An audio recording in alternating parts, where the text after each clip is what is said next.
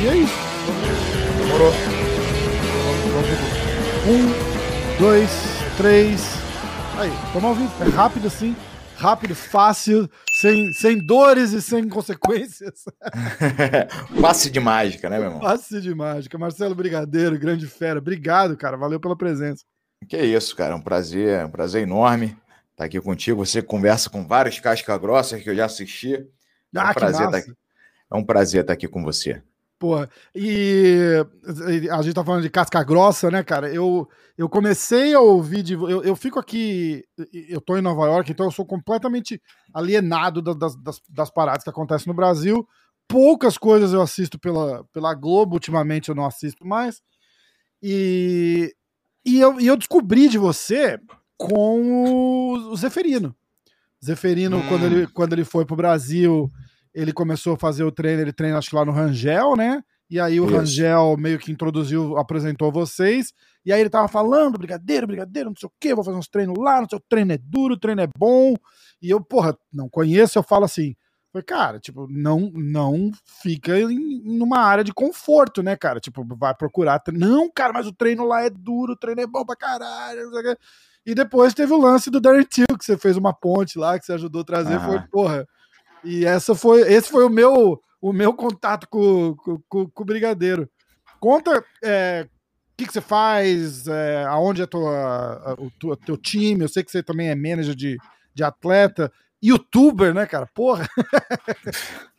Pois é, esse, esse foi um, um, um acidente no percurso que ac- acabou ocasionando isso aí. Mas, na verdade, o Zeferino é um, é um cara sensacional, um cara extremamente bacana, um gentleman, né, cara? E Aham. um casca grossa da pesada. Então, tá sendo muito legal poder contribuir. É, ele estreia agora no PFL, né? Vamos. Tenho certeza que vai fazer um. Apesar do adversário dele ter sido trocado em cima da hora. Pois tenho é, certeza vai- agora, vai, ontem, antes de É. ontem, né? mas vai fazer uma, uma belíssima atuação, tá muito bem treinado, né? Tá com a parte em pé em dia. O Rangel é um excelente treinador. Eu acho até que deveria ter mais reconhecimento pela qualidade que tem.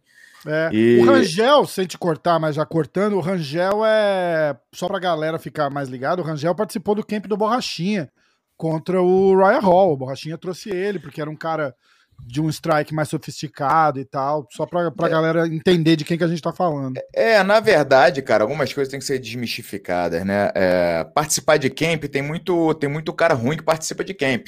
Tem Uhum. cara que consegue vender a imagem que é bom treinador e acaba indo pro camp de um, para camp de outro. Volta e meia a gente vê é, atleta de renome caindo na lábia de, de imbecil e botando uns caras com- completamente desqualificados para fazer camp. Na verdade, você avalia um treinador pela qualidade dos alunos que ele forma, né? Porque a gente tem, tem treinador que é, que é engenheiro de obra pronta, que pega atleta formado e, e enche tua academia de atleta formado, e tem cara que é formador de atleta. E aí você vê É. a qualidade técnica do cara, justamente se ele é formador de atleta. O Rangel, ele é um excelente formador de atleta. Então, daí você já vê a qualidade do cara. Todos os alunos do Rangel têm uma, uma qualidade técnica impecável, é a molecada que tem um, irmão, um preparo físico acima do normal.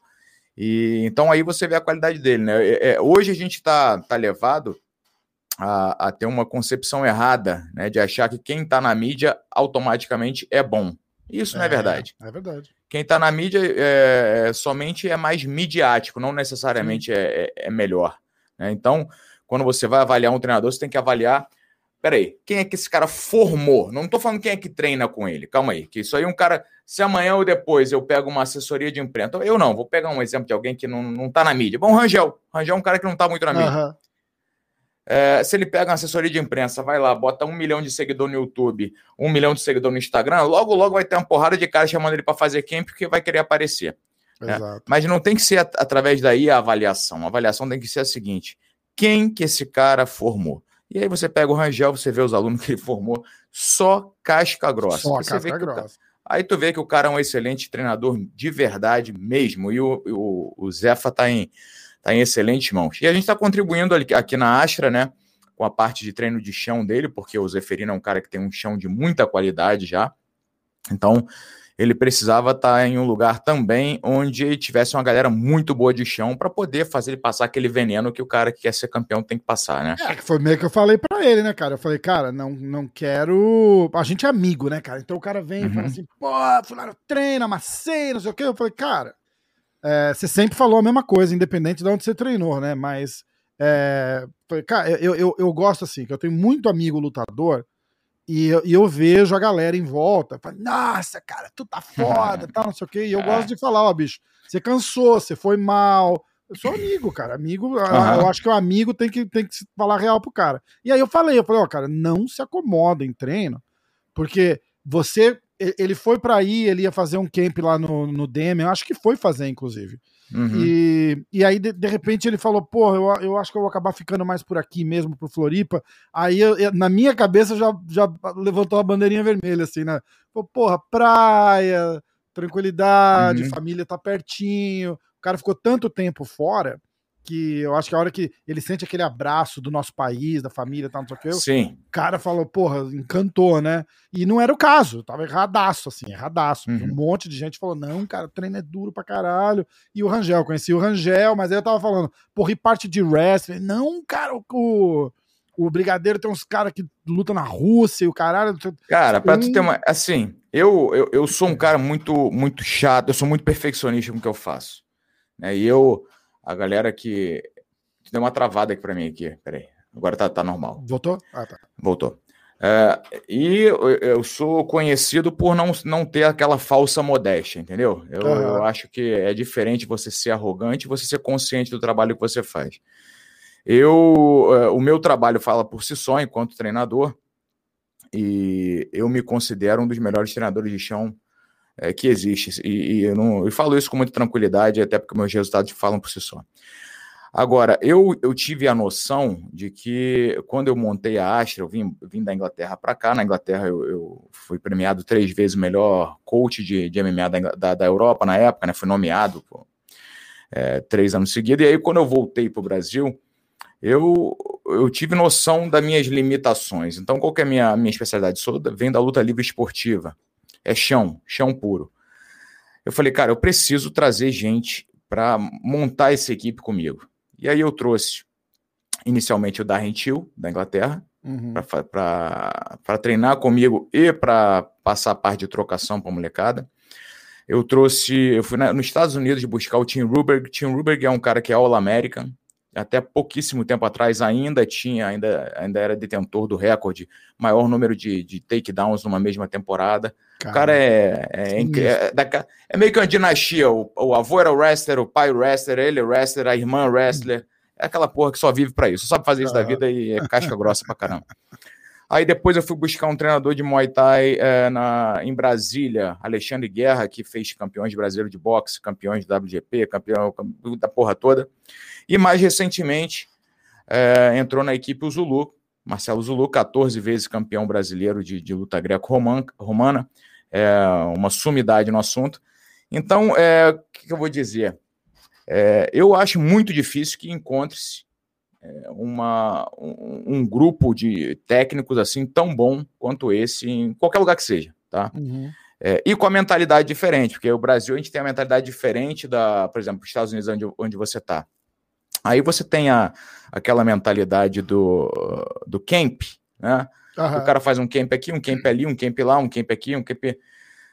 Na minha concepção, é, se você é um cara já que chegou ali no, no, no, num nível muito alto técnico é, nas diversas áreas e você quer sair na porrada com gente diferente, se você quer ter experiência diferente, essa, esse modelo talvez até seja válido, né? É, você tem que ter, estar sempre atento que corre o risco de você treinar no lugar, é sair fora daqui e logo depois de sair, o teu adversário chegar para treinar e todo mundo dá a tua planta para o teu Vai adversário. conhecer o cara, exatamente. Isso acontece pra caceta nos Estados Unidos. É. Todo mundo conhece to, o jogo de todo mundo. Então isso é uhum. é uma, uma coisa que não é muito bacana. Agora, para atleta em formação, o atleta que está querendo aprender chegar no nível de, de excelência de chão, de trocação, de wrestling. Cara, esse modelo de camp é uma merda absoluta e completa. Absoluta, não presta. Para atleta em formação, não presta. Porque o jeito que eu ensino o chão é um, o jeito que o Zeferino vai ensinar é outro, o jeito que você vai ensinar é outro, o jeito que. Então, se o cara passa por várias mãos, ele aprende de, é, de muitos jeitos e no final não aprende porra nenhuma. Gera uma grande ah. confusão que o cara ainda não tem a maturidade técnica para absorver o que há de melhor em cada treinador. Exato. Então, assim, o, o, o, formato nosso brasileiro de, de, de, ensino, ele, ele é superior, ao meu ver, tá? Porque tem até aquele, aquela questão mais latina da lealdade, de não sei o quê. Então, você abraça uhum. o aluno, você quer ensinar, você quer fazer dele... Né, né, uma coisa que até tende a entrar em extinção muito, muito em breve, mas ainda. Já, já tá um pouco, cara, que você tá tocando num, num, assunto que eu sempre falo aqui. A galera tem feito muito camp de aluguel, né? Só que muito cedo entendeu? Então, eu acho que o cara perde um pouco aquela essência de, de ter um, um cara que conhece ele, de ter um uhum, coach, sim. ter um mentor quase ali, né? Porque, tipo, ah, o, cara, o cara chega num, num nível, num, num, certo, de repente, num certo sucesso, ou num, num certo nível profissional, é, é, até interessante o cara querer se, se testar em outros lugares, outras. Outro, de repente fazer um camp, tipo, ó, é, eu sou da tua academia, mas oh, esse, esse camp eu vou fazer um box lá no fulano. Legal, cara. Isso, mas o que está acontecendo é assim: o, o, o, cara chega e abandona o time que ele começou a treinar muito cedo, e ele não tem um cara que conhece ele, que, que, que manja dele, uhum. sabe? Dá aquele, aquele. Fica todo mundo meio de rabo preso com todo mundo. Tipo, você não quer falar assim com o cara. Porque... Quem falou isso, cara? Acho que foi o. Porra, não vou lembrar o nome, mas o cara falou: bicho, eu tenho que ser. É, eu tenho que fazer mais um social com a família e os amigos do cara do que treinar o cara, porque o cara vem pro, pro, pro camp aqui e de repente a, a, o primo do cara que faz as coisas dele não gosta de mim, o cara vai embora. Aí eu falei, foda-se, é. vai embora então, esse, entendeu? E isso tá é um acontecendo dos... muito, cara. Tá, você, vê, você vê direto por aí. E aí o treinador que tem o rabo preso com o atleta, tipo, o cara não quer perder o emprego, né? Não quer, uhum. não quer perder aquela. Não ajuda o cara, porque o, o cara tem que ouvir de repente, fala, bicho, foi uma bosta teu treino hoje. E os caras não uhum. fazem isso mais. É por, é por essa razão que é o seguinte: é, se você for depois dar uma olhada na, nas redes sociais da Astra, né, que é a minha equipe, você vai ver que tem uma porrada de maluco casca grossa pra caramba do UFC que vem aqui, tá aqui no balneário. Pô, brigadeiro, posso dar um treino aí? Vai dar um treino. Pra... Isso aí tá ok, tá tudo lindo, maravilha. Agora, camp, cara, eu só aceito em situações muito, muito, muito, muito, muito específicas. Por exemplo, no caso do Zeferino. tipo, o cara vem para fazer um, um camp só com você, é isso? Tá não, eu, eu não, não, aceito. Entendi. Eu não aceito. Eu não aceito. Primeiro, porque eu não tenho qualquer interesse em. O meu, o meu envolvimento com a luta, ele tá. Ele tá. Ele sobrepuja qualquer é, é interesse financeiro. Eu não estou na luta por conta de dinheiro. É, o dinheiro, você, na verdade, eu poderia ganhar 10 vezes mais qualquer outra coisa. Tá? Hoje eu sou muito bem remunerado dentro da luta, mas eu tenho noção que se eu estivesse fazendo exatamente o que eu faço hoje na luta, no futebol, eu ia estar ganhando 10 vezes mais. Então, entendeu? Então, assim, eu, eu tô na luta porque é a minha vida. É, é, passou, é uma coisa meio que, que, transcendeu o meu objetivo. Se me perguntar por que, que você está na luta, eu tenho até dificuldade de te dizer, porque eu não consigo mais dissociar de mim. A luta sou eu, é a minha vida. Então, não me interessa um cara vir na minha equipe, passar dois, três meses uh, aprendendo, dois meses que seja, sei lá, aprendendo o que eu levei 30 uhum. anos para acumular de bagagem e me pagar X por isso. É, esse, esse valor não vale o ensinamento que eu tenho para passar para ele. Para alguém ser digno da minha confiança, para que eu possa ensinar o que eu sei de verdade, abrir as portas da minha casa e falar: vem cá, eu vou dispor disso aqui tudo para o seu desenvolvimento tem que ser alguma coisa, alguma uma coisa que seja mais do que o interesse financeiro, entendeu? Sim. Eu não aceito a, a, mercantilização da minha arte, da, do meu conhecimento. Eu não, uma, uma, troca, né, cara? Você traz um é. cara muito bom em alguma coisa, Por exemplo, de repente ele fica lá nesse camp e ajuda a uma Então, no, ca, no, no, caso do Zeferino, que é nosso amigo em comum, o Rangel, já me conhecendo, pô, vamos almoçar, vamos, me apresentou o Zeferino, cara, é assim, assim, assim. Primeira coisa que eu perguntei pro Zeferino, eu falei, cara, qual é o negócio? É camp?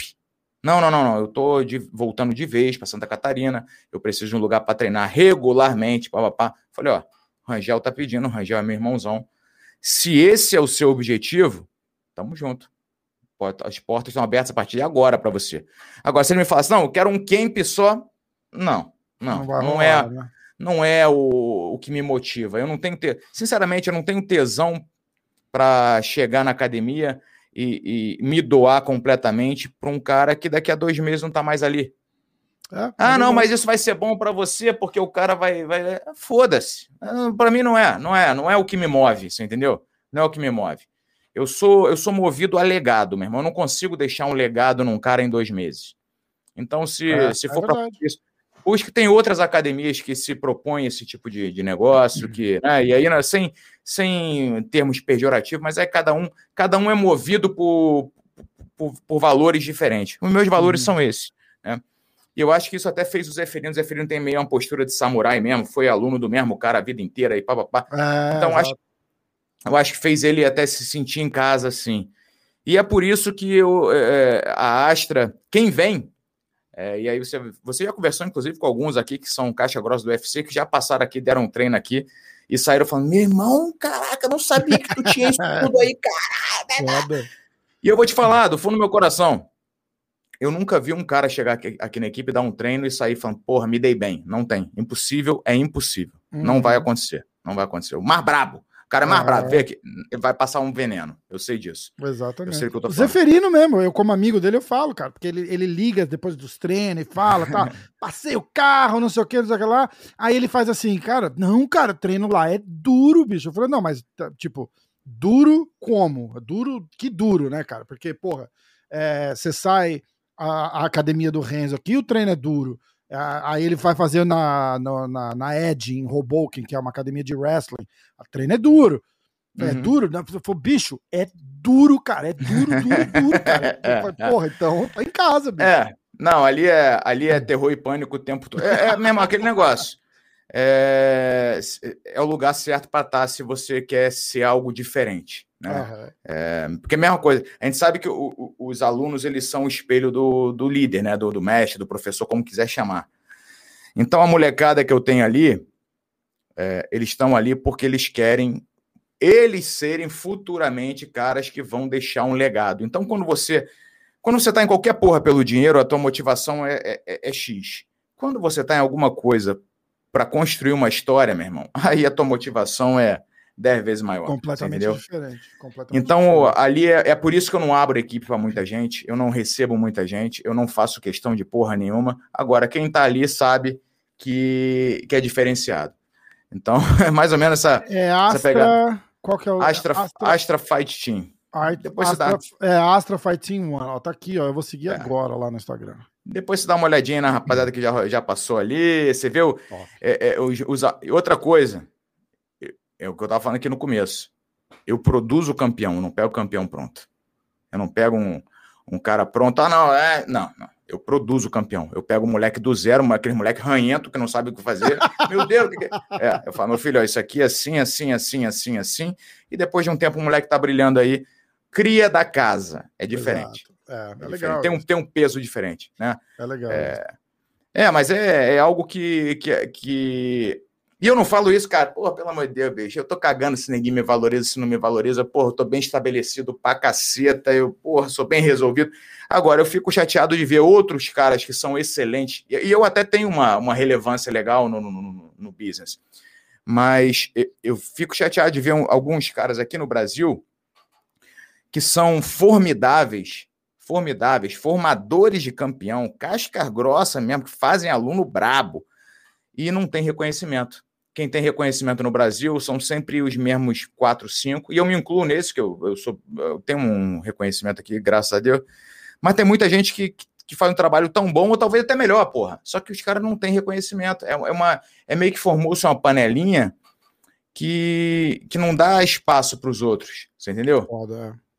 Isso não é, isso não é, não é bacana, isso não é, ao meu ver, não é justo isso aí. Eu não não me agrada, não me Sim. agrada esse, esse conceito que foi formado aqui no, no MMA nacional e até no, no, internacional mesmo, porque você vai, aí você expande de 5, você expande para 15 no mundo inteiro, mas é, é isso aí.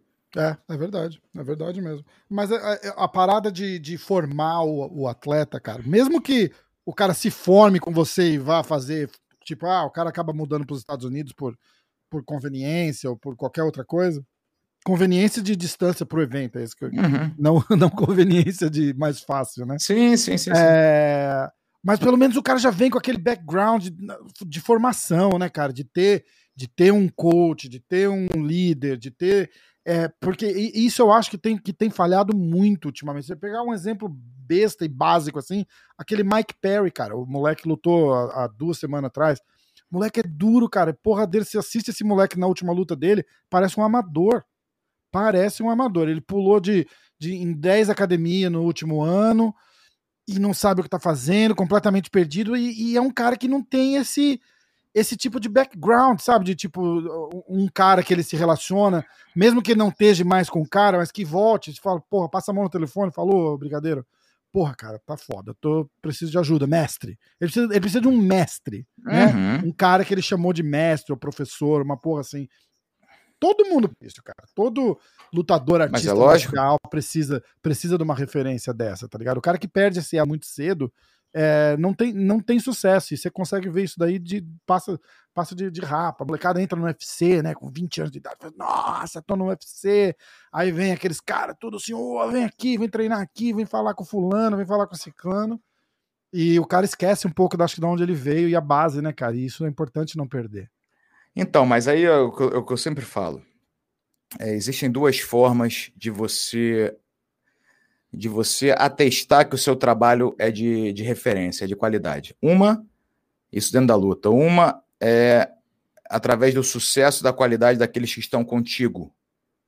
E outra é através do fracasso daqueles que te deixam. Tá? Que mostram que realmente, puta que merda, meu irmão, entendeu? É. É, se você pegar um histórico, por exemplo, volto a dizer da Astra. Cara, formei muito cara duro. E eu não conheço um que tenha saído da equipe que, que tenha se dado bem. Não conheço. Pelo contrário, aqui a galera que está aqui até hoje, a maioria está se dando bem. E assim é em outras equipes. E aí é por quê? Justamente por conta disso. É, você perde a sua identidade. No caso do Mike Perry que você citou, isso é muito, é muito fácil da gente perceber. Você nunca viu o Mike Perry querendo ser um campeão, querendo ser. Não. O negócio dele é dinheiro mesmo. O negócio dele é dinheiro.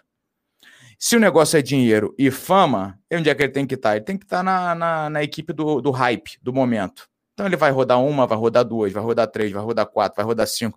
Sabe que ele vai servir? Ele vai servir de, de, de surra para tomar surra em todas as equipes que ele passar. Ninguém vai dar moral para ele.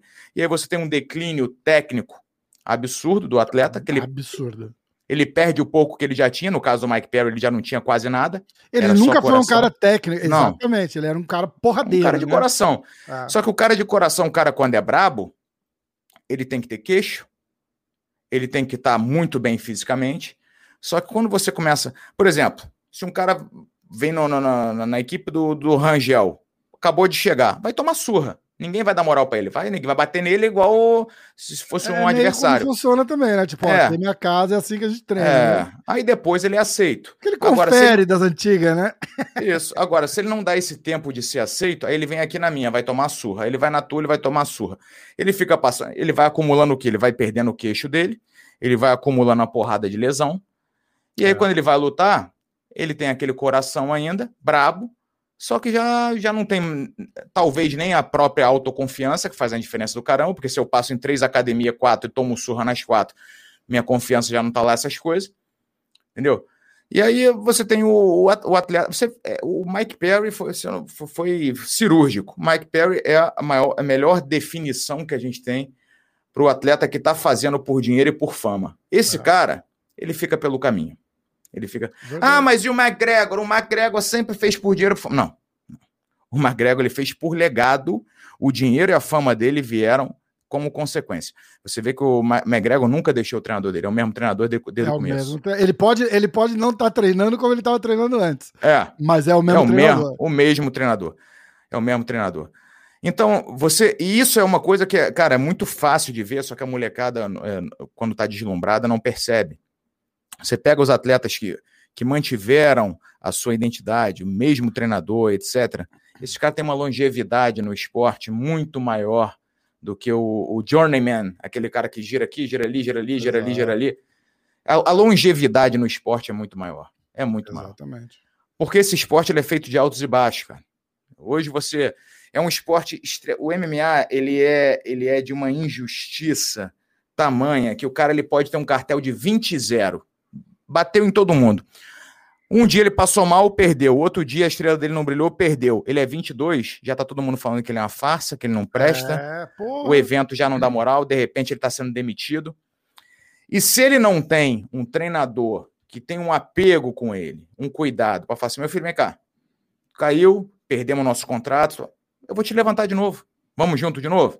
Exatamente. Agora, se ele pula, pula, pula, pula, quem é? Ele, é, ele não tem aquela conexão, exatamente. Ele não, não tem, tem conexão. Que, a hora que ele bota a cabeça à noite, ele não tem com quem falar, né? Ele não tem um cara é. que, que conhece ele, que ele se abre. Tem que pegar o telefone, ligar e falar assim: porra, mestre, ó, fudeu, cara. Tipo, é, que, que eu faço? Mesmo que você não esteja treinando com o cara, você treinou lá a vida inteira e agora por uma aventura o cara tá, tá morando aqui fora, tal, não sei o quê. Falou, porra, mas e agora, cara? O que, que eu faço? Uhum. O cara precisa disso, entendeu? E ele tava num lugar legal, eu conheci ele pessoalmente, ele tava num, num lugar legal, treinando com o jacaré, entendeu? Tipo, rolava uma camaradagem, o pessoal se puxava no treino e tal.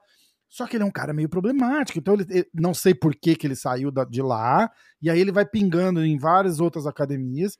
E você olha essa última luta do cara, o cara todo duro, todo estranho, não consegue dar porrada direito mais, apanhou pra caralho. Muito lesionado, né, cara? Acabou, Muito né, lesionado. cara? Acabou, parecia um amador lutando, cara. Muito, Já era. triste, é foda. Já já era, não se levanta mais. É. E, e, não vai ter ninguém que vai chegar do lado dele e vai querer ajudá-lo a se levantar. Aí o cara não se levanta mesmo, entendeu? É. O cara não se levanta mesmo. Ele fez, ele fez um post no, no tweet, uh, I used to be great, I don't know, I, I, just don't know what happened to me. Porra, cara, digo, Porra. É, o, o, cara tá completamente perdido, cara, completamente. Tá.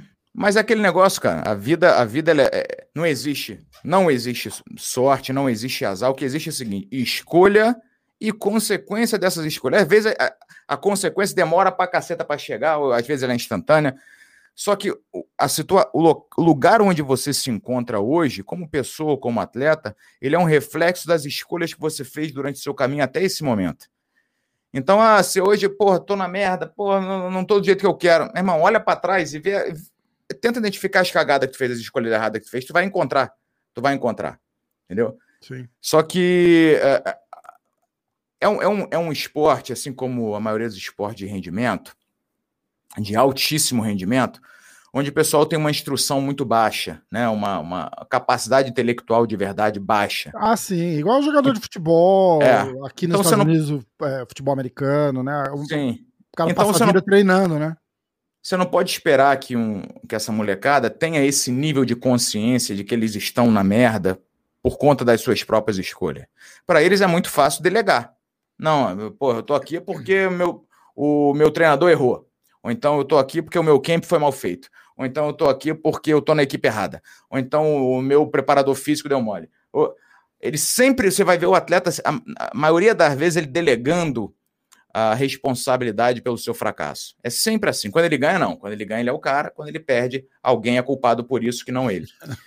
É, sim, mas é natural. Então, se você não tiver e aí entra, por isso que essa, essa questão é complexa pra caramba. Se você não tiver um treinador que tenha bolas para chegar pro cara e falar, meu irmão, tá falando merda. A cagada foi tua. Pois tu é, fez é. merda.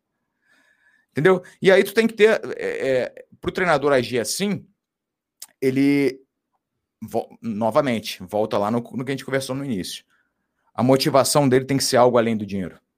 Porque se eu tô pensando quanto que eu vou ganhar com esse cara, pô, eu não posso perder ele, cara. Então eu vou tratar ele. É, aqui, quanto é, que você entendeu? vai perder, né? Tipo, eu vou dar, é. eu vou dar um esporro nesse cara, ele perde a luta e me manda embora. Rapaz, eu vi um, um treinador que tá. Todo o UFC ele tem dois, três atletas. É, é, é dos Estados Unidos, esqueci o nome dele. Um careca, tá? Meu irmão, é, é, é bom o treinador. Eu vi o Joe Warren uma vez quase dando porrada na cara dele, porque ele demorou para levar a capa de a capa pro Joe Warren entrar na sauna. Porra, meu irmão. Eu tava com o morcego lá no, no Belator, falei, neguinho, se um dia tu falar assim comigo, maluco, porra, a gente vai se engalfinhar aqui, a gente vai se matar dentro de uma porra de uma sauna dessa aqui. E eu nunca mais olho na tua cara. Então, assim, é o cara que permite. É... Mas é por quê? Porque tá pensando nisso aqui, ó. É porque virou, virou empregado do lutador, né? Não pode Exatamente. Porra, eu, eu, porra, eu tive algumas passagens aqui na Astra aqui, e teve um momento que eu tive que desligar da equipe o cara que era o maior nome da equipe na época. Você entendeu? Mas por quê? porque eu tô cagando, meu irmão. O que me move é muito maior do que qualquer outra, qualquer aspecto financeiro, qualquer visibilidade. Não, não. O que me move é maior do que isso. Entendeu? Ah, mas não é todo. O treinador ele acaba virando um, um servo, um. E aí a coisa desanda. Ah, você, uhum. você tem uma inversão. Ah, eu, eu, já vi isso. O cara chegar e falar assim: ó, hoje eu vou. O, o, atleta, ele chegar e falar assim: ó, hoje eu tô afim de fazer aqui 10 rounds de manopla, vou fazer 5, não sei o quê. O, ele mesmo diz como é que ele vai treinar. Quando chega nesse ponto, tu já sabe, meu irmão, é caixão e vela preta. O cara vai fazer assim, ó. é, é, mas é certeza. É certeza. Então é, é, difícil você, você chegar, você ter treinador que tenha a, a, a personalidade para fazer isso. É Porque ele tem que ser muito, ele tem que ser muito desapegado da visibilidade que aquele cara traz, do dinheiro que aquele cara traz. Ele, ele tem que estar tá focado muito mais na história que ele está construindo do que qualquer outra coisa. É, é que tem, tem poucos lugares aqui, e aí tem poucos lugares também, que, que, que ainda tem essa, essa. Tipo, pro atleta é interessante estar tá indo treinar aí. Não pode ser o contrário. Lógico. Certo? Mas é lógico, pô. Porra, eu, eu quero porra. ir treinar na, na American Top Team, eu quero ir treinar uhum. na, na, na, Jacksons, né? Aqui nos, aqui nos Estados Unidos, por exemplo. E, e, o, e o cara tá cagando se você vai, vai ficar lá ou não. Tipo, o cara, ó, você quer vir? Ó, é assim, é, custa tanto, e o treino é assim, assim, assado. Não tem o que a gente estava falando até agora há pouco, não vou ser hipócrita, né? Aquela coisa de, ó, oh, eu sou o teu mestre. Não tem, é um camp não. de aluguel, mas é aí é um outro nível de aluguel, entendeu? Você vai ganhar e vai ter a atenção que você que você paga para os caras também, não dá para negar isso. Mas mas é a parada que a gente tá falando, entendeu? Meu irmão, você vai fazer merda, você vai fazer merda fora daqui, é, não tá satisfeito, até logo. É, é. Não, sou, não sou teu empregado.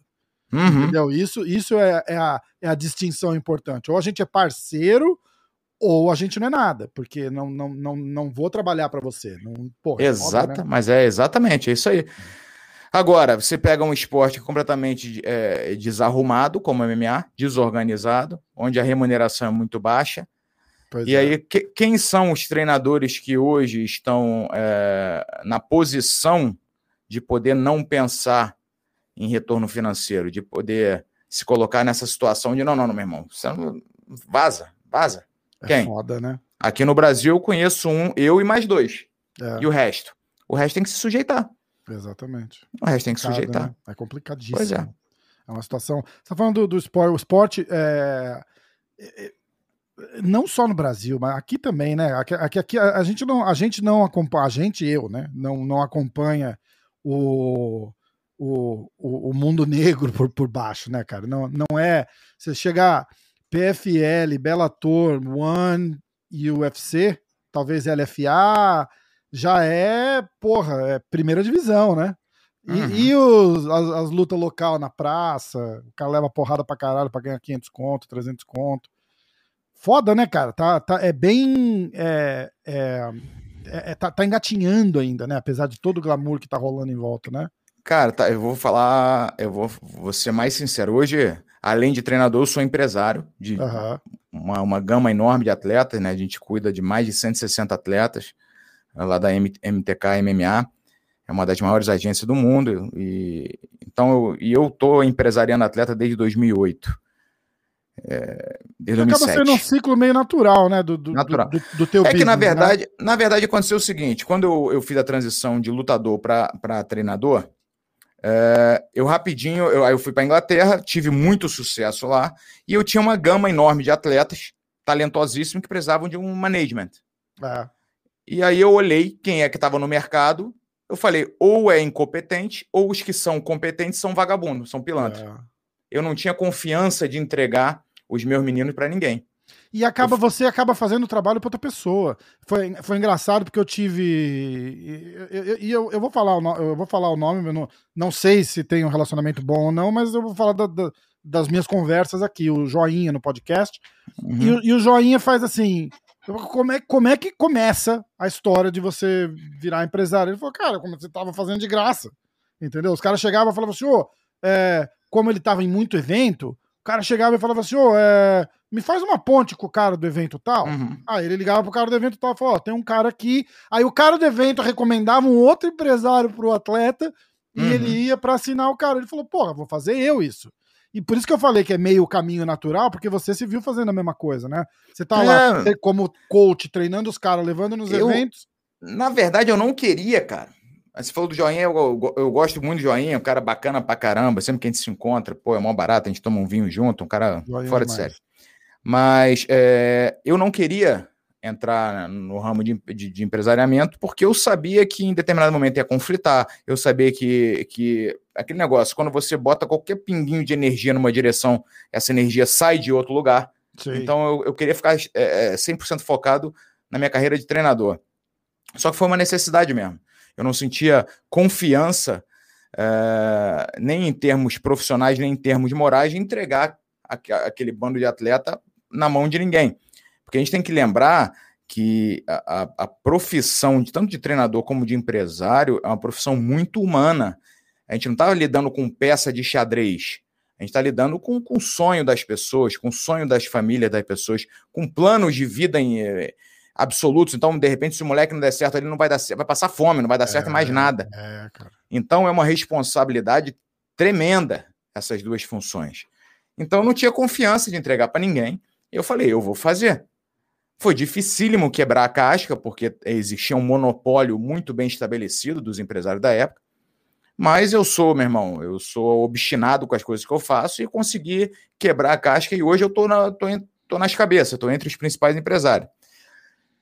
Mas aí, ainda assim eu vejo que é, o MMA, na verdade, faltou uma grande, é, um grande trabalho de base e também aspectos mercadológicos também levando em consideração, eu vejo o MMA não só é, como parado, mas eu vejo ele retrocedendo. Eu vejo que no a gente mundo atingiu... ou no Brasil? No mundo inteiro. Eu acho que a gente atingiu um teto e não passa desse teto. E já estamos descendo. E eu, eu falo para e eu embaso essa, esse meu argumento com alguns fatos. Se você fizer um levantamento do número de pay-per-views e, e, até de, de gate mesmo do, dos eventos do UFC, você vai perceber que pré-pandemia teve um declínio enorme no uhum. número de pay-per-views. Antigamente, um milhão de pay-per-view, vagabundo vendia instalando o dedo. É verdade. Hoje, hoje em dia, para vender 400 mil pay-per-view, é um pau brabo. É uma dificuldade monstra para o é cara vender isso aí. É verdade. Outro dia, estava vendo, estava acompanhando um, o, o Bellator passando, tinha 12 mil pessoas assistindo o Bellator. 12 mil pessoas. Não é nada, porra. Não é nada. Imagina. O menino Você... que faz. Eu tenho, eu tenho um menino que faz um, um, um podcast comigo na segunda-feira, o, o, Vini do canal Diretaço. Ele tava fazendo uma live assistindo a luta do Marreta com, com o John Jones. Tinha acho que 15 mil pessoas assistindo a live do cara. Entendeu? 12 uhum. mil pessoas assistindo o Bellator é, é até uhum. Cara, você pega aqui o, o, o, podcast do Joe Rogan lá, ele fazia uma parada que chamava Fight Companion. É, que ele chamava o, o Brandon Schaub, que era um ex-cara do, do uhum. UFC, um comediante amigo dele e tal. E ele sentava e batia um papo enquanto passava a luta. Ele, eu vou repetir, ele não passava a luta. Ele só. Eles mal falavam da luta. Tipo, uhum. se desse um nocaute, eles. Ah, ah, e acabou. Era essa a transmissão. E falando uhum. merda, quatro horas na, na parada. E o cara tem assim 100, 150 mil pessoas assistindo a parada ao vivo. Ao uhum. vivo. É mais audiência que o UFC tava dando na Fox na época. Com Sim, certeza. exatamente. Isso mostra o quê? Que ninguém tava ali, era pelo Joe Rogan, não era pela. pela... resenha. Os caras gostam Exato. do. É, é, entendeu? Exato. Tá, tá, isso tem a ver, eu acho, uh, Marcelo, com a. De, ixi, Maria, desinstu eu não vou conseguir falar. Da, da, da instituição de rádio, TV, aquele formato, uhum. tá morrendo. Entendeu? O formato Sim, padrão de televisão. Os caras venderam um pay-per-view. Sai 70, quase 80 dólares para mim comprar um pay-per-view aqui. 80 dólares aqui não é 80 reais aí no Brasil. Uhum. 80 dólares aqui eu saio para jantar com a minha família. Sim.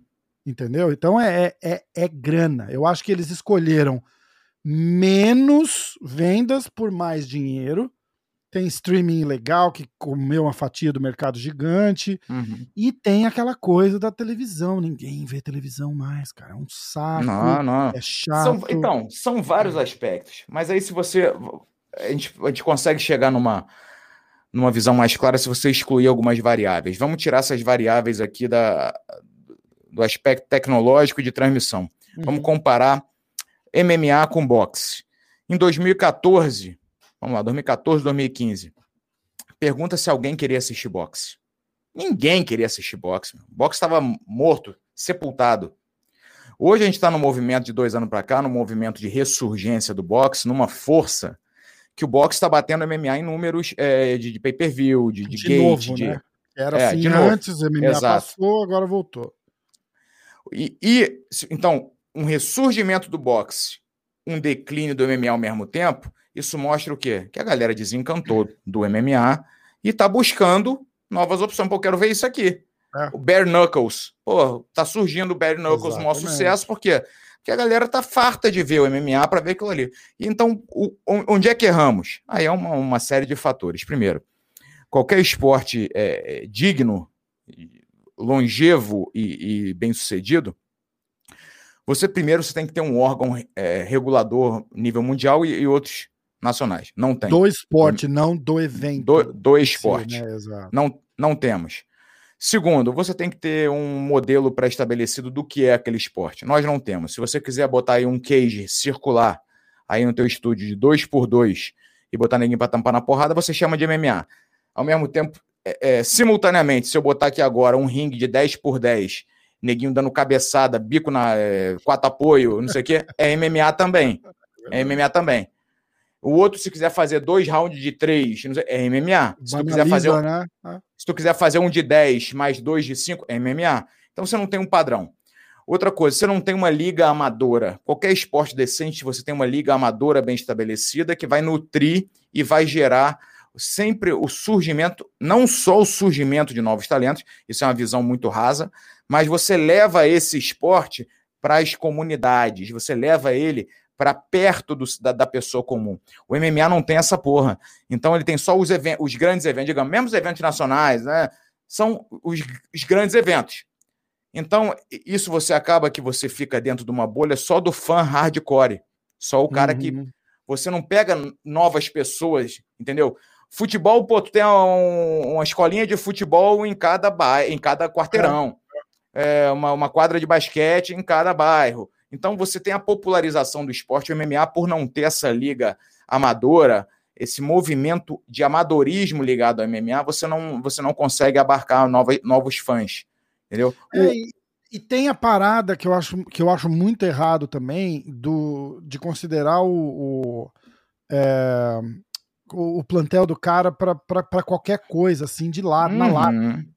Porque, Isso é outra exemplo, coisa. Um evento menor, poderia ser a parada amadora. O cara foi lá, pô, fez seis lutas num evento a, a, daí de Floripa, vamos supor. É, não sei o nome, não sei se nem se tem. Mas uhum. o cara vai lá, faz seis lutas. Ah, ó, ganhou quatro, perdeu duas. Pô, tá, tá legal, tá aprendendo, né, cara? Tá começando, vamos dar uma chance para ele aqui. Não, não, não, não.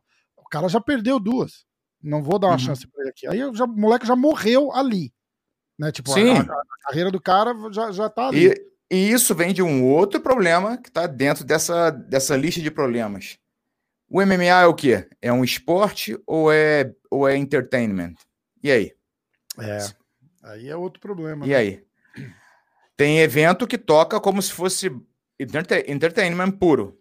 O UFC, Tem evento. É, é. O, UFC, assim, no topo do topo ali é entertainment. Né? Entertainment. Né? De, de, repente, para trás ali, saiu do top 15, top 10, saiu do top é. 10, é esporte.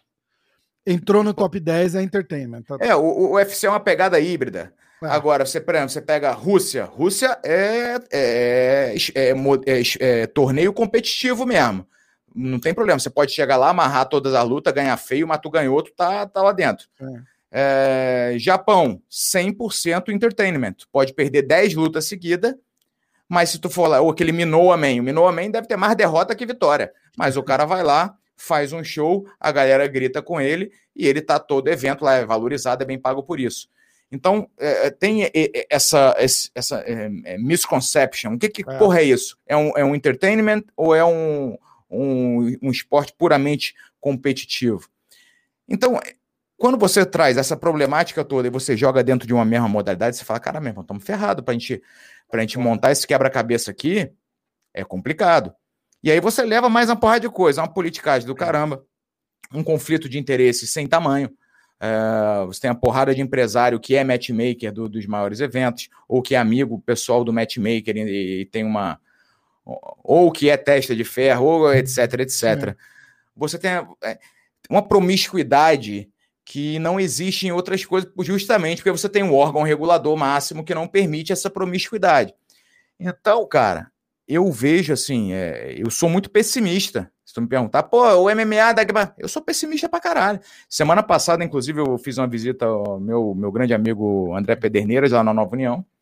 E a gente passou a tarde inteira conversando sobre isso. Eu falando, Dedé, se tu me perguntar, eu acho que o MMA tá morrendo, maluco. Tá morrendo. Ele, pô, brigadeiro, eu acho a mesma coisa.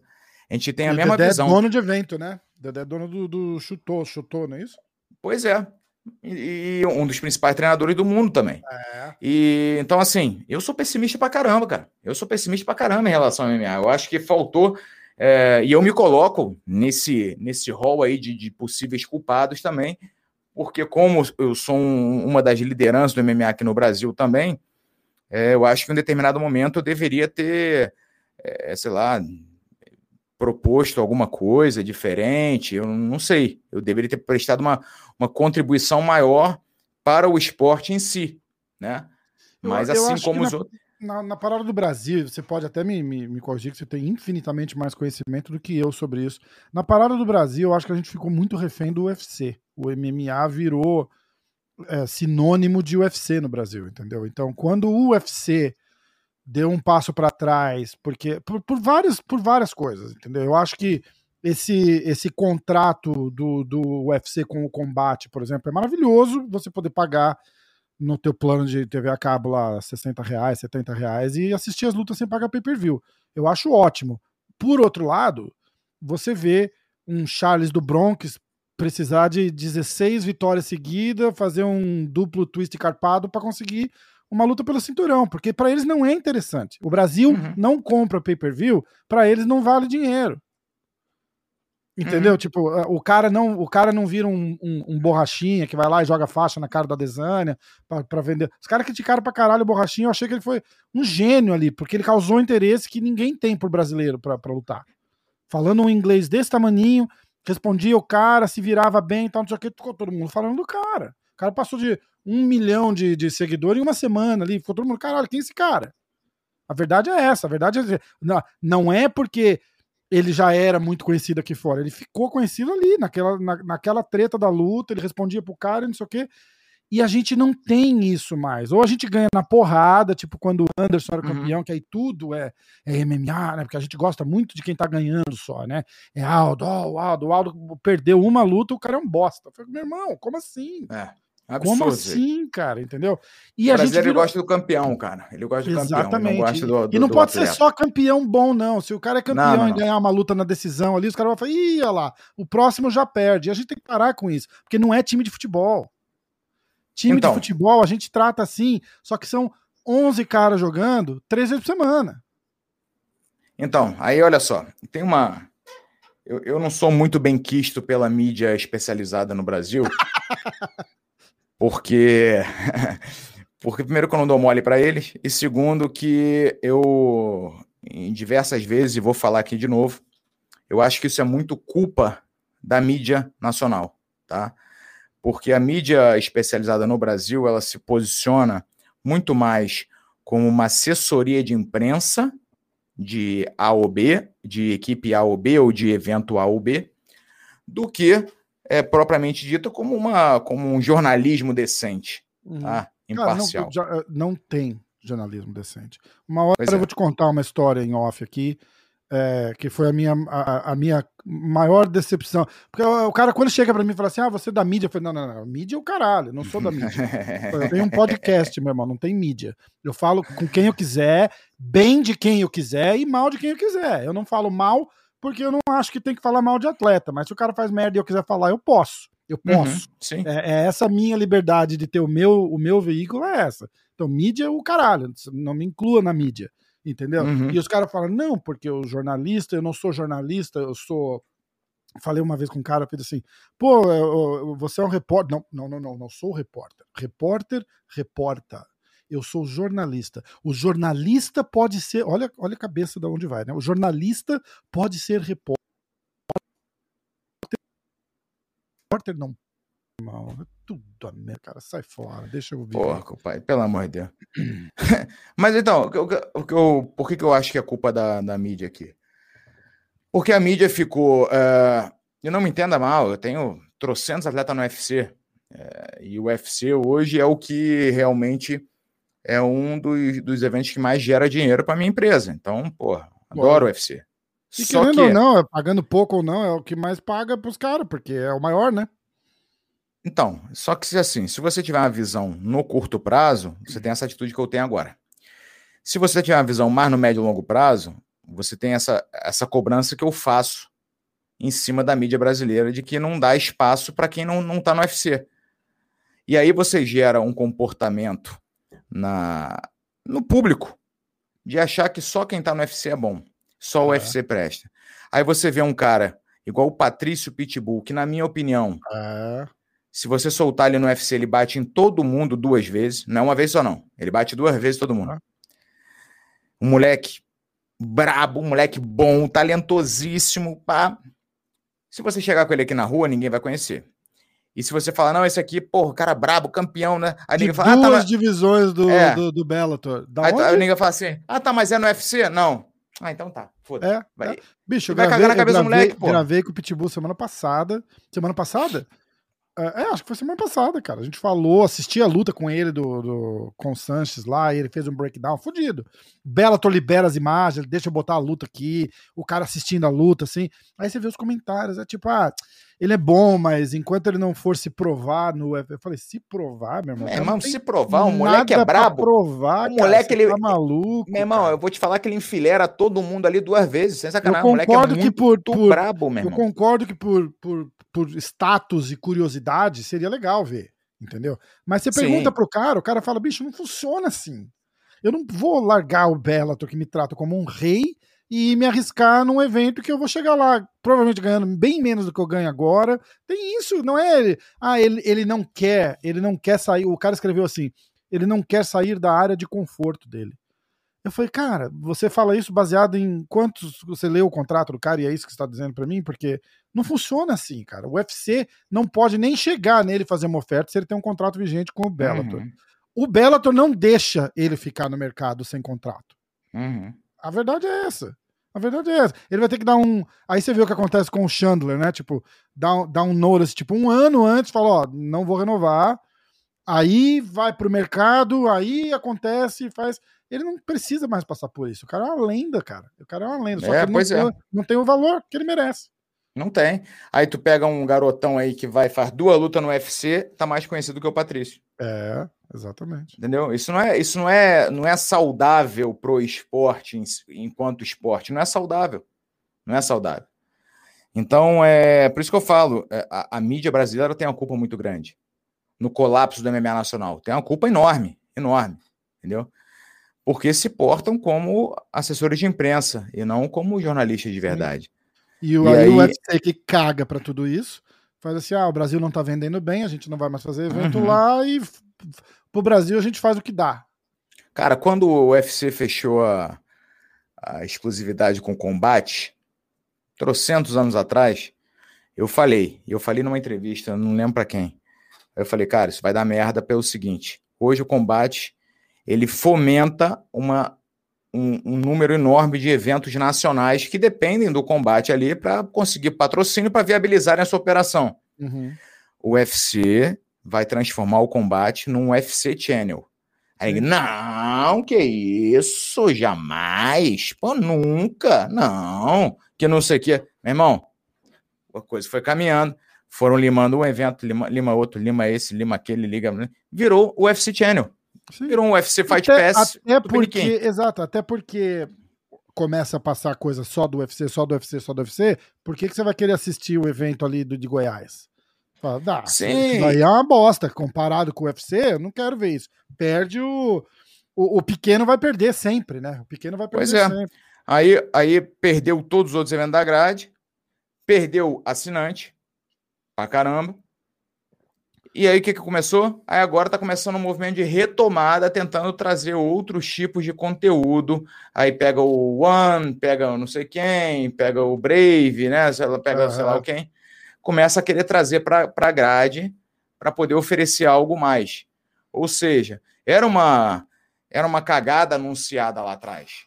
Sim. Já estava, pô, para quem, quem consegue ver um pouquinho mais na frente do, do, nariz, já sabia que isso ia acontecer. E provavelmente, pô, o núcleo responsável pelo combate já sabia que isso ia acontecer. Mas fica nessa porra de, de só o UFC, só o UFC, só, só o UFC. Volto a dizer, para mim, como empresário, como treinador, tudo certo, uma maravilha, bacana. Uhul, legal. Uhul, é Agora, daqui a mais um tempinho, vai ser legal igual agora? Não. Vocês vão matar o esporte. Vocês vão matar. Igual mataram. Hoje o, o, o MMA Nacional existe? Não. Tá terrível. Acabou. Tá, tá, tá Acabou. Não tem mais evento. Mas isso é culpa deles mesmo, porque, cara, se colocasse a 20 reais um tira do combate e bota a 20 reais um, um pay-per-view, a hora que tiver o país do tamanho do nosso país e o, o Charles do Bronx for fazer a, a luta pelo cinturão e só o Brasil comprar 3 milhões de pay-per-view, os caras vão falar, caralho, olha isso, cara. É, porque é diferente. Entendeu? É uhum. É diferente. Eles não veem retorno financeiro nenhum do Brasil para cá. Nenhum, nenhum. Nenhum. Nenhum. Não, não, Entendeu? não vale nada. É, mas aí, aí são várias outras, outras questões também de, de, de, de operação própria deles mesmo, que eu acho que eles erraram. Em... O UFC, antes de ser vendido, e eu acompanhei isso, porque eu morava na Inglaterra na época, ele tinha um escritório britânico, ele tinha um escritório japonês, ele tinha. Depois ele montou um escritório no Brasil, que era para fazer um acompanhamento de mercado, ver quem eram as estrelas que estavam surgindo. Né? E aí essas estrelas elas, faz, elas compunham os cards naqueles locais. Hoje em dia não tem mais isso. Né? A é. coisa é totalmente centralizada em Vegas. É, tem um, um escritório brasileiro aqui que é não tem autonomia qualquer para fazer qualquer coisa que inclusive está na mão de um dos caras mais competentes do MMA mundial, que é o Denis Martins. É um cara. Meu irmão, esse cara dá aula de MMA de qualquer porra que você quiser, dentro de MMA, o cara sabe tudo. O cara é um crânio, é um cara pouco é, o, o, o, subutilizado. O, o conhecimento que esse cara tem é subutilizado pelo UFC. Entendeu? E acaba que isso tudo reflete em cards que, que não não condizem com a, com, com a realidade que, a, que o público daquele local esperaria. E aí se reflete em que? Baixa a venda de ingressos.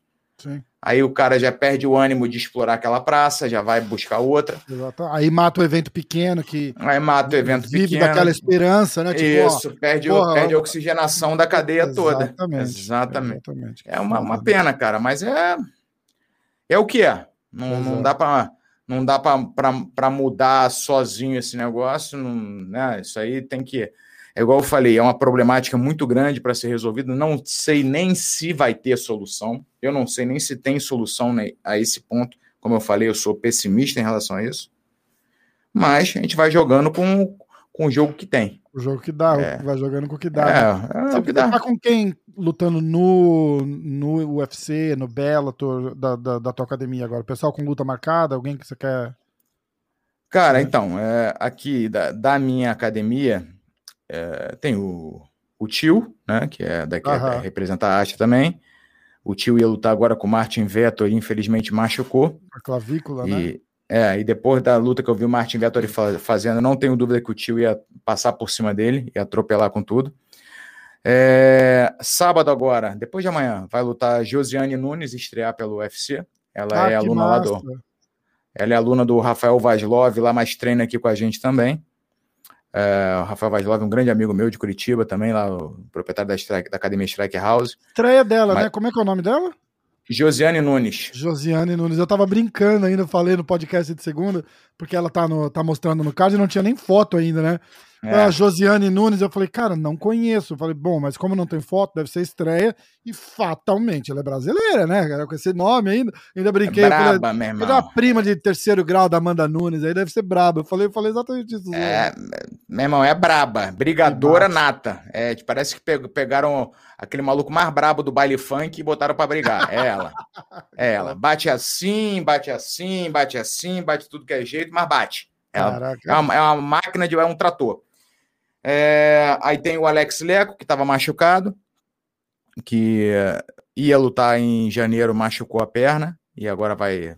Tô esperando o UFC me dar uma nova data. E tem a Tayla Santos, que está ali no top 10, né? Do categoria 5-7 que também ia lutar agora dia 8 de maio contra a Roxane Mondaferri, e a Roxane Mondaferri parece que se lesionou e saiu fora, estamos aguardando o UFC remarcar esse, essa luta aí. Uhum. Mas no UFC aqui da academia são esses, são esses que tem, né? Entendi, no momento. no Bellator, no PFL... Bom, PFL Cara, no... o Zeferino. É, tem o Zefa lá no, no, no PFL, tem a galera no Brave, tem a galera no Pancrase, tem a galera uhum. no One, né? Tem o... É, a galera tem que trabalhar, tá todo mundo Exato. espalhado. Porra, espalhado. o One, é um puto evento legal, né, cara? Só que eu acho que eu, eles escolheram é, propositalmente o mercado nativo Asiático. ali uhum. e bomba lá, né, cara? E a gente não, não entende o, o, o, o tanto que os caras. Eu trouxe, porra, eu trouxe Bibiana, Adriano, já falei com a, com a Michelle Nicolini, que luta agora, em, acho que em seis semanas. E os caras contam como é que é o evento lá. Caralho, é gigante, lotado, os caras na rua. É tipo Pride, tá ligado? É. E a gente não faz noção, né, cara? A gente não entende, porque se, se, se vai passar por aqui, passa, sei lá, 8 horas da manhã, 6 horas da manhã, e ninguém vê. É, o, o ano ele tem um business model ali que é sui generis, é complicado de você entender. Né? E até muita, tem até muitas acusações aí da, da mídia mesmo especializada em relação ao ano e, particularmente, é um evento que eu tenho algumas dificuldades assim com eles. Ah, é, é, é, é, é, um evento mais complicado de se trabalhar mesmo. Eu tive, eu hum. tive hum. alguns caras aqui no podcast. Quem que veio do One? O irmão do Durinho. Diz que passou um perrengue lá também, porque que ia lutar pelo cinturão, acabou não sei o que, não sei o que lá. Aí ele falou ah, eu vou contar essa história do jeito mais merda possível, não vou lembrar, eu falando tudo errado, né? Ele falou alguma coisa que os caras não gostaram, ou aconteceu alguma coisa que eles não gostaram, que sentaram ele dois anos sem lutar. É, é, é assim, é assim mesmo. Não é. É, é um evento. É, tem, tem as suas particularidades para trabalhar, entendeu? Sim. É complicado isso. A trabalhar. Nicolini falou aqui que foi treinar na Evolve lá. Ah, eu, vou, eu não tô falando fofoca porque eles falaram aqui, né? É, e botaram ela para treinar com a, com a, com, a, pica deles lá, assim, sabe? No, acho que na primeira semana, alguma coisa assim. E ela falou que fizeram parecer que foi coincidência, mas ela tem certeza que não foi coincidência. E aí ela, ela levou um pau na, na, na no, no sparring lá, que a mulher foi com tudo pra cima dela, saiu chorando do treino, caralho. E aí ela acha que, que, foi, que foi combinado para criar uma rivalidade para poder marcar a luta. Eu acho que foi inclusive, eu vou, posso estar falando merda de novo, mas eu acho que inclusive foi a luta que ela, que ela fez com a, com a pica deles lá e ganhou. Eu não vou lembrar o nome da menina, tá? Só eu acho, eu acho que é bem possível que isso tenha acontecido nela, é, conhecendo. É, é. Tanto que acabou depois do relacionamento com a Evolve, né? Ela tinha ido para lá, ela acabou voltando pro Brasil depois disso. Ela falou, até logo. É complicado. Lá é, é complicado. É, uma, é um evento muito político. Ah, tem muita muito, muito, muito de política envolvida. Por causa da área também, né? Lá a área é assim, né? A Ásia é muito, é, é muito política. Pra caralho. Pra caralho pra, é, pra caralho. É muito difícil. É, é, é muito difícil lidar. É muito difícil lidar. Sim. Eu. Eu prefiro manter para cá. É, você, Belador. É, é, mais fácil você entender o que os caras esperam de você, entendeu? Aham. Uhum. É complicado, mas... mas... isso vai da cultura deles também, né, cara? É, é. é, um jeito de pensar muito, muito diferente do nosso, né? Eu acho que isso faz. Sim.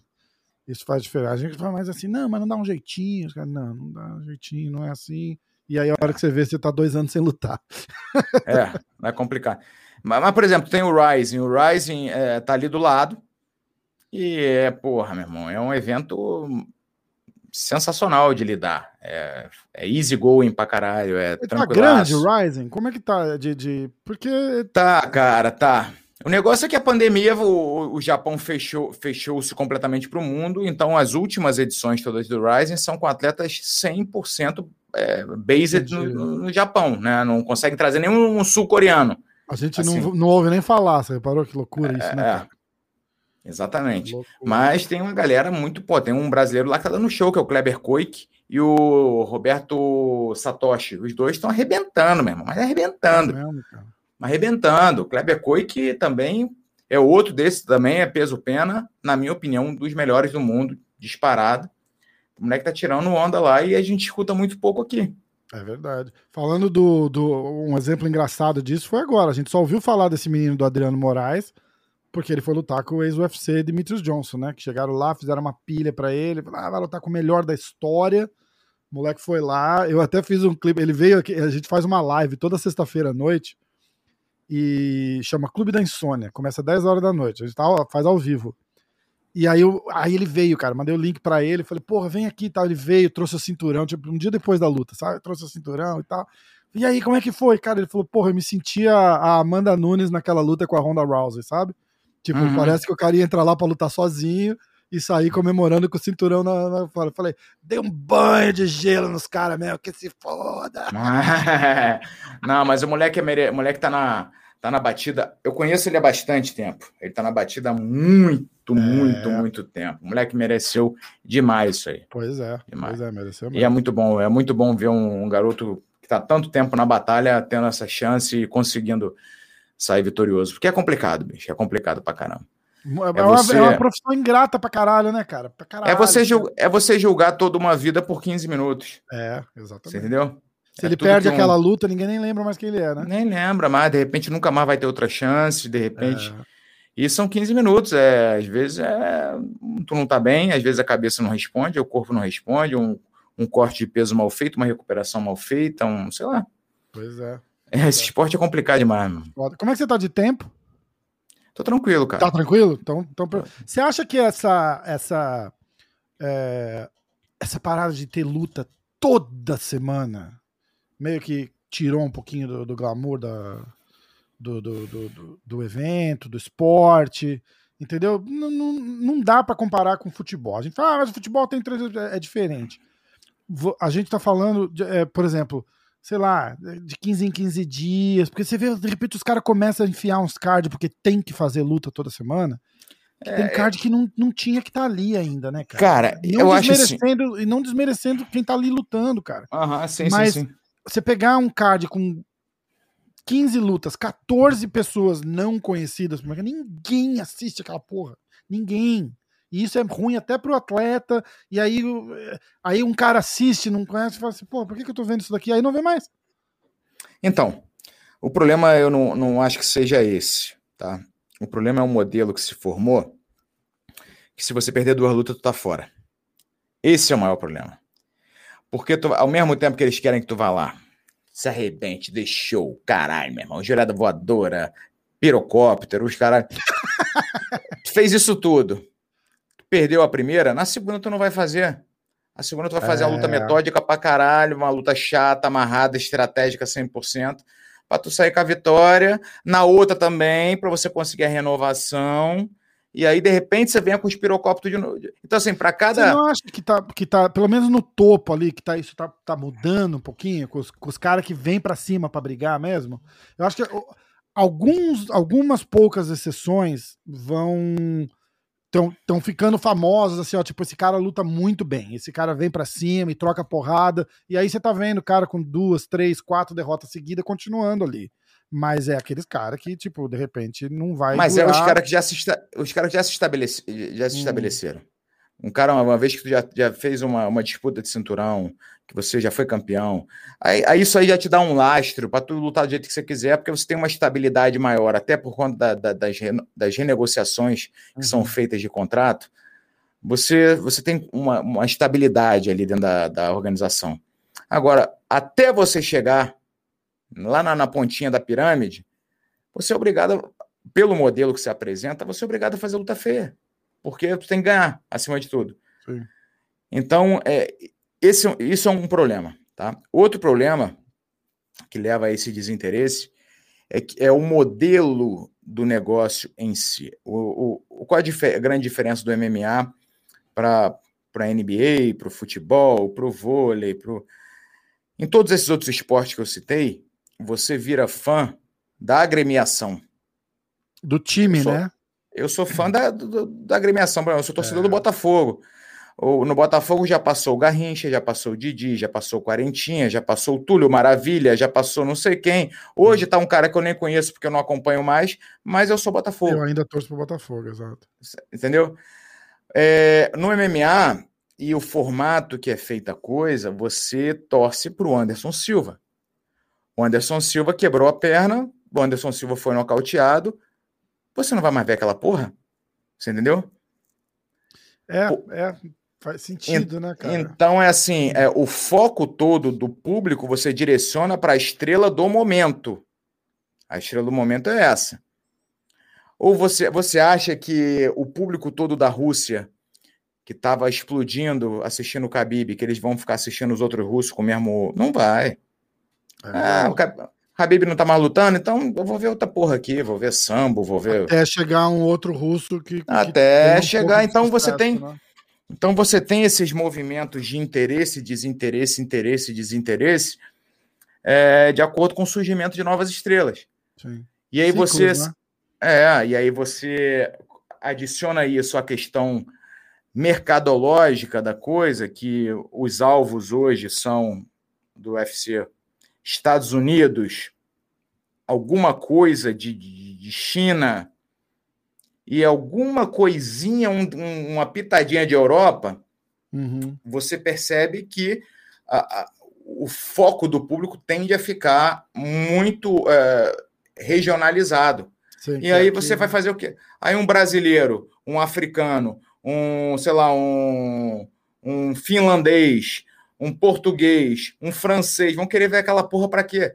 É, e você, tá até, você até vê algumas tentativas, né? Tipo, você falou da China, né? Eles deram muita sorte, né, cara, de, de, de conseguir dar, dar, dar um tiro. Eles têm preparado já, você tem, tem visto atletas chegando, tá ali, tá, não sei o quê, uhum. e aí eles empurram a menina pro. pro falar, empurra até injustiça minha, né? Mas a, ela vai para um cinturão e chegou na hora do cinturão. É, ou ganha ou perde, sorte ou azar, né? E ela ganha. Então aquilo já impulsiona um pouco mais. Para eles é interessantíssimo, né? Como, Sim. como, como no, no, Brasil até, né, cara? Apesar dos pesares, eu acho que tem sempre, é, por méritos nossos ou, ou, ou, ou, qualquer outra coisa, tem sempre alguém com uma chance real ali de estar de, de, de tá na, de tá na boca do gol. E isso para o mercado deles é interessante. Mas não como, como era antes, né? Não, o ideal, o ideal para eles era ter um campeão é, de cada país, é, né? que, não, que não se repetisse, não tivesse dois brasileiros nem dois americanos, era um campeão de cada país. Só que, como a coisa é feita de baixo para cima e não de cima para baixo, a partir do momento que o teu foco é, é, é Estados Unidos, para cada um brasileiro que você botar, você vai botar 50 americanos para dentro. É, então, exatamente. acaba naturalmente, diretamente, né? Naturalmente a chance é, é, é, só você ver que a época que o, que o Brasil era a menina dos olhos do UFC durante um período, a gente tinha porrada de cara de, de campeão brasileiro. É. É, quando o UFC depois começou a, a migrar para a Europa, começaram a surgir campeões europeus. Então. É, Onde vai o foco, né? É, o UFC foca num país, vai dar dois, três anos, vai começar a surgir campeão daquele país ali. É, você entendeu? Exatamente, exatamente. Então, é, se a coisa fosse de cima para baixo, era um, um, um, outro, um outro fluxograma, né? Uhum. Uh, mas a, a, forma que a gente tem de, do, do, negócio é esse. Como que vem a tua ideia de, de, de fazer um canal no YouTube? É, é, é, por pura liberdade de expressão? Tipo, quero falar e foda-se, vou falar aqui, é. quem quiser vem ouvir, é isso? Cara, eu comecei no Facebook. Você sempre foi meio uma... bocudo, né? Porque a galera fala assim, assim, ih, eu tava falando com o Dudu, Dudu que, que, que é o, o a, a, ponte, né? Eu falei, não, cara, é um cara, porra, o, o Brigadeiro é um cara, pô, ele fala mesmo, cara, ele fala na lata ali, entendeu? Tem muita gente que não gosta dele, tem muita gente que gosta também e tal. Eu falei, não, beleza. Cara, o Dudu a gente se conhece há 25 Desde anos. moleque, morou no prédio dele, é. caralho, né? Moram, é. Que massa. A gente se conheceu em 95, pra ter uma ideia. E o Dudu sabe bem como é que eu sou. Cara, eu. Algumas pessoas falam que é, ah, o brigadeiro é, é, arrogante, é soberbo. Não, eu não sou. Eu só, eu só, eu só tenho a consciência que eu não preciso de, de ninguém nem de porra nenhuma para ser feliz. Então, cara, se você vai, vai gostar de mim, você vai gostar de mim exatamente pelo que eu sou, com, com as minhas qualidades, com meus defeitos. Eu não vou fazer personagem aqui para A ou B gostar de mim. Então, uhum. a única a, a, única responsabilidade que eu tenho na minha vida é de, de, ser, de ter orgulho da pessoa que eu sou. Eu não consigo, eu não, eu não consigo ter orgulho de quem, por quem você é, por quem o Dudu é. Eu tenho que ter orgulho por quem eu sou. Claro. E, e isso passa por ser transparente, por ser verdadeiro. Então, cara, eu falo mesmo e, porra. E aí eu percebi que a gente, tá, a gente vive num momento da nossa sociedade que as pessoas estão muito oprimidas em expressar sua opinião, com medo de como o outro vai, vai receber, que tá todo mundo muito sensível, muito frágil, né? É tudo magoa, tudo chateia, tudo é motivo de cancelamento, tá uma viadagem do caramba. Porra, bicho, então eu eu comecei a expressar minha opinião lá em 2012 na minha página no Facebook, eu percebi que a galera gostou pra caramba e segui dando minha opinião sobre várias coisas. E aí um dia o Facebook resolveu começar a deletar meus vídeos, é... assim, arbitrariamente, sem nem dizer o porquê, só deletava, deletava, deletava. Aí eu fui pro YouTube. E aí o canal deu certo. É... O YouTube, o YouTube também, não, não vamos dizer pra caralho, é uma, ele, pô, é uma plataforma livre. Mas Não. quem se inscreve no teu canal, se quiser ir lá ver. Ele não É tira é o o, que eu- vídeo do ar. Ele é não que monetiza e ele não É. espalha.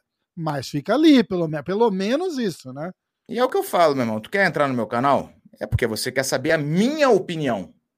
Uhum. Então eu não vou fazer personagem aqui, ser politicamente correto. Ó, eu acho que isso é isso. Não, meu irmão. Eu acho que isso é uma merda, é uma merda. É isso aí. É. Aí o que que? Volta e meia tem um monte de gente que fala, pô, cara, eu gosto de você pra caramba, mas discordo nisso que você falou. Pô, legal, pô, discordar faz parte. Pô, 100% parte. É importante, isso, pô, ainda bem que tu discorda, é legal discordar. É. Só que hoje em dia, cara, a internet ela deu uma, ela, ela mudou a nossa sociedade de uma forma tão, tão acentuada que ninguém mais pode discordar. Se alguém discordar, Cara, é visto como ridículo. inimigo. Eu falo que a internet deu voz pra gente que não precisava ter voz.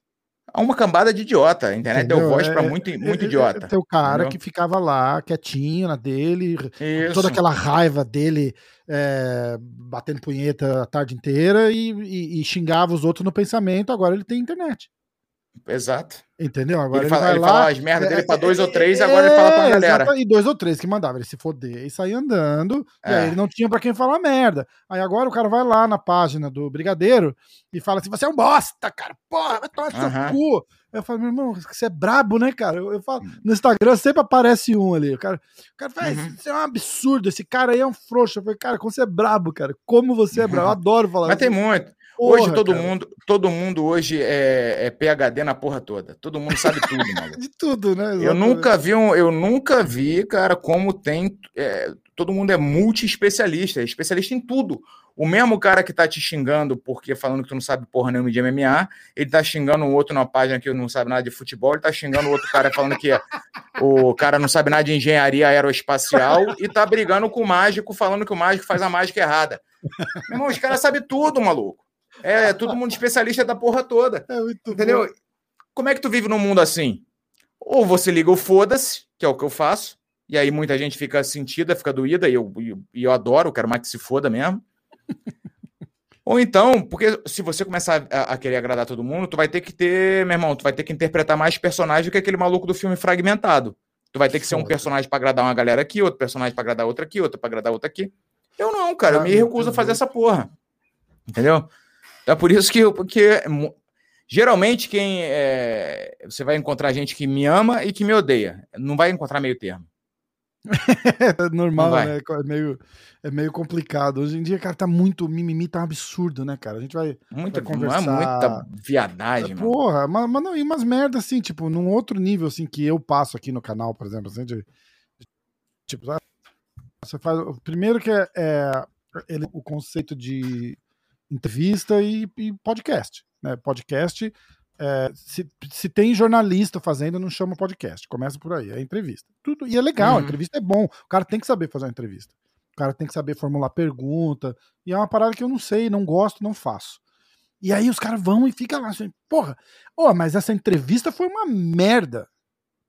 Você nem perguntou do, do câncer que o primo dele teve. Tu pegou leve com ele, hein? É, se pegou leve. Eu falei, cara. Aí eu, aí, eu, aí eu explicava. Eu falei, bicho, é o seguinte, eu tô, eu tô sentado conversando com o cara. Pra parada fluir do jeito que tem que ser, que é dois caras batendo papo, tem que estar agradável pros dois lados. Uhum. Se eu vou cutucar o cara. A entrevista funciona assim: Ô, Brigadeiro, porra, ouvi dizer que uhum. você saiu com travesti semana passada, cara. Uhum. Você vai me responder? De repente você vai falar, tipo, olha, não saí, mas acabou o papo acabou ali. Entendeu? Uhum. Uma, uma, porra assim, você fala um negócio que o cara não quer, ou você, ou você cutuca o cara, quanto, quanto tempo você vai conseguir sentar e bater papo com esse cara? Uma hora, uma hora e meia? Você fala, bicho, a gente vai conversar. Se você não quiser falar, você não vai tocar no assunto. E a gente vai ver onde a conversa vai. Uhum. Entendeu? E, e, acabou. E a galera gosta de vir e fala mal de você, fala mal de mim, fala mal do formato, fala mal do. Não, fulano entrevista muito melhor que você. Eu falei, cara, com certeza, porque eu não faço nenhuma entrevista. Entendeu? E, e, é um mimimi da porra, cara. Que... Cara, tá insuportável. Mas aí no Brasil tá pior do que aqui, cara. Tá, porque aqui tem tá mimimi pra caralho, mas o Brasil elevou o mimimi a um outro nível que você não, você não pode dar um peido que o cara vai falar. Hum, tá com cheiro de tomate, você é vegano, né? Cara, porra, bicho. Não, aqui tá insuportável, tá insuportável. Outro dia tinha um Zé Bunda lá no negócio de Big Brother chorando porque os caras falaram do cabelo ah, dele. Ah, eu vi. Ah, ah não porra, é o filho do Fábio Júnior lá? Não, esse aí, chora por... esse aí chorou Não em solidariedade. desculpa porque ele era hétero, não é esse? É, é. Esse aí chora por tudo. Esse aí, esse aí pegou a menina e aí depois chorou porque pegou a menina. É nesse nível. É, sério mesmo. É nesse nível. A gente chegou. É, tem... Meu irmão, eu tô só. Eu, eu fico aqui olhando a, praia aqui de Balneário Camboriú, essa visão maravilhosa, só torcendo para chegar aquela porra daquele meteoro logo, para dizimar. Caralho. Porque não Como é tem. Chama aquele impacto profundo. Né? É, meu irmão, para dizimar, tem que dizimar a terra, mas não sobrar nada, nem, nem a porra do micróbio. E aí, depois de mais alguns milhões de anos, tentamos de novo. Porque agora não, não tem mais jeito, cara. Tá foda, Vou te né, falar, tá, tá escroto demais, tá, tá insuportável. Tá foda, né? É só, eu, eu tô falando. No, eu... eu tive no Brasil no fim do ano, cara. Eu, porra, mas fazia 15 anos que eu não ia, né? Eu, e eu peguei, e eu, eu vou admitir que eu peguei uma época ótima, que não tinha trânsito, tava uhum. por causa da pandemia e tal, né? Então, assim, eu comi pra caralho, engordei 10 quilos em um mês, vi minha família, vi dois, três amigos que eu, que eu tenho de amigo, tá ótimo, não preciso de mais. Tô com 40 uhum. anos já, não, não quero tá mais. Tá bom pra. Tá bom pra caralho. E, e, voltei, mas eu voltei felizão, cara. Felizão. Não teve mimimi, não teve. Porque eu tava preocupado, né, cara? Eu falei, cara, tá foda. Tá aquele desfile de moda em qualquer lugar que você vai. Tipo, um é melhor que o outro, tudo é melhor que o. Eu falei, cara, não. Babaquice, eu, a futilidade. Eu perdi a esportiva completamente com essas paradas, tá ligado? Porque aqui, aqui, aqui não tem. Tem um pouco, mas não é no nível que eu. Eu sei que é. Um, porra, eu morei aí até os 20 e tantos anos de idade. Eu sei qual é que é. Entendeu? Eu falei, cara, eu não sei se eu tenho saco para isso mais. E, e tava, não tenho. É, e, e, e, se acompanha de longe assim, cara, tá, tá, tá o negócio aí tá eu tô Ainda eu mais tô onde você tá, e aí é o desfile 24 horas irmão, por dia. Aqui né? é, é, é, porra, uma que é um lugar maravilhoso, né? Porque é, do caralho. Mas eu sou, eu tô, eu já, já era e tô 10 vezes mais antissocial. Eu não quero mais encontrar ninguém. Eu olho as pessoas, tenho raiva, me dá vontade de morder, de, de arrancar o olho. eu tô com ódio das pessoas, cara.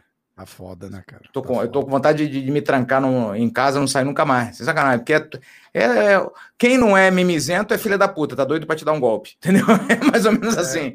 É mais ou menos assim. O mundo tá assim, cara. Mas tá foda. foda. Vai fazer tá o quê? Vamos é. esperar o meteoro. pariu. Escuta, vamos sentar uma hora, vamos, vamos fazer isso de novo. Porra, Bora.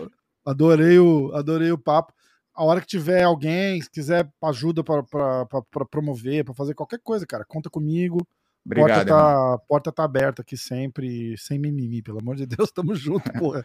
Muito obrigado, foi um prazer, foi um prazer enorme. Foi massa pra caramba. Vamos, fala é, Instagram, é, Instagram da, do time, canal do YouTube, fala tudo que eu vou botar os links Cara, aqui pra galera. Meu canal do YouTube é Marcelo Brigadeiro, meu Instagram, arroba Brigadeiro MMA, meu Twitter que lá, meu, meu, meu Twitter é tipo faixa de Gaza. É tiroteio ah, direto. Twitter, é. Ah, Twitter rola ainda, né? Vamos escrever lá agora, peraí. Não, Twi meu Twitter. Meu Twitter, ó, meu Twitter, o, o, o, Twitter derrubou quando eu tinha 100 mil seguidores. Aí eu fiz outro, ele derrubou com 70. Aí eu fiz outro, ele derrubou com 50. Aí eu fiz outro, ele derrubou com 20. E agora eu tô com esse com quase 7. Que eu fiz e, semana E eles ficam derrubando? Fica derrubando. Eu acho que eu sou muito tóxico pra então plataforma. Então não é, é faixa de Gaza, é, é, restrito pra caralho, então, né? Não, ali é foda, meu irmão. Ali é muito, é muito tiroteio. que tem bala perdida. Marcelo, o Brigadeiro Real, é isso? Não, esse aí já foi, já foi derrubado. Esse aí foi, foi o último, foi derrubado com o vídeo. É, agora, agora eu não botei meu nome, né? Se eu botar meu nome, o, o Twitter já. Sem sacanagem, a última vez o Twitter mandou uma mensagem para mim. Já sabemos, como é que é? Sabemos que esse perfil é seu e já é, sei lá, quinta vez que estamos derrubando. Você não é bem-vindo na nossa plataforma. Porra Você tá dessa mensagem. Cara. Aí o Twitter agora é arroba casca grossa real. Caralho, bicho. Eu vou seguir lá. Casca... Tu vai achar uma, tu vai uns 4, 5 é, perfil meu no Twitter aí Achei. que estão desativados. Casca Grossa, é isso? Arroba Casca Grossa é, Real? Esse aí, esse aí, esse aí. Não conta pro Twitter que sou eu, não. Não, não vou contar, vou seguir aqui, ó. Caraca, bicho, tá foda. Eu tenho um amigo meu, ele tava numa live no Instagram ontem, antes de ontem, e, e, e, o Instagram, eles começaram a falar da pandemia e tal. Eu não vou nem falar o nome da parada, porque. É, cai. Cai, né? E aí eles estavam falando, com dois professores universitários e contando e falando. E, e derrubou, tipo, travou todo é. mundo, caiu e ele não consegue voltar ao vivo mais. Voltar. Ele não consegue nem entrar na live de ninguém. Já aconteceu comigo isso também. Fiquei um tempão de, de, de, é, de castigo. De castigo, né? Caralho, é foda. Bicho. Que mundo que tá, estamos vendo, né? Que, que é isso, né, cara? Completamente louco, né? E, e Complicado. Se, e se não tem a. Por isso que eu falo, tem, tem grupo tem grupo no WhatsApp, mas o WhatsApp agora é uma piada, porque também é, o Facebook comprou. Mas tem. tem eu, eu tava conversando com o Duda, Duda Nagli. E ele tava sentindo esse mesmo problema, porque ele fez um canal pra mãe dele, acho para é Leda. Isso. E ele falou que dependendo do assunto, os, os vídeos não davam audiência, eles não estavam entendendo por quê. Algoritmo. E aí, e aí, ele descobriu que, por causa do assunto, o YouTube não espalhava os vídeos. Aí, tipo, tinha vídeo que dava 50 mil visualizações e tinha vídeo que dava 30. Uhum. E, é, é, é. e eu, eu, senti isso pela primeira vez. Eu trouxe o Rafael Portugal no, no, no, podcast. Não tem porra nenhuma a ver com MMA, mas foi o Borrachinha que apresentou e ele, e ele, ele curte. Eu falei, cara, o Rafael Portugal, né, cara? O cara é engraçado e tal. Aí eu fiz um clipe dele que ele fala um, um trechinho do, do, do show de, de stand-up dele que ele fala o trem trem da, de Chernobyl, alguma coisa assim, que ele fala que o cara o ah, cara tá vem, fudido. o cara vem com o sovaco 6 horas da manhã, ele já tá na maldade. Tipo, aquele cara já faz dois dias que ele não tomou banho e tá pensando naquela manhã. É engraçado pra caralho, tá ligado? Uhum. E aí eu botei o nome, olha cabaço total, né? O nome do clipe era Estação Chernobyl. Ah, já, já começou a desmonetizar? Meu irmão, desmonetizar, não, nem desmonetizou. Tipo, é, cinco horas depois tinha oito views. No, no oito. oito. Nem os meus inscritos viram. Aí eu fui no é. grupo, eu falei assim: escuta, eu, eu, vocês viram isso aqui? Ele falou: não, não, não aparece para mim. É, aí o cara é assim entrou no canal, foi em todos os vídeos, aí ele achou. É assim mesmo. Doideira, Foda, né, censura total, né, cara? Absurdo, absurdo, absurdo. Tamo ferrado, bicho. Tamo, Tamo fodido, não tem jeito. Mãozão, Vamos nessa. Marcelo Brigadeiro, Bom, porra, obrigado de coração de novo. Puta resenha da hora, cara. Foi muito legal. Foi um prazer, meu irmãozão. Fica com Deus aí, precisando só chamar. Tamo junto, fechou. Valeu. Os. Os.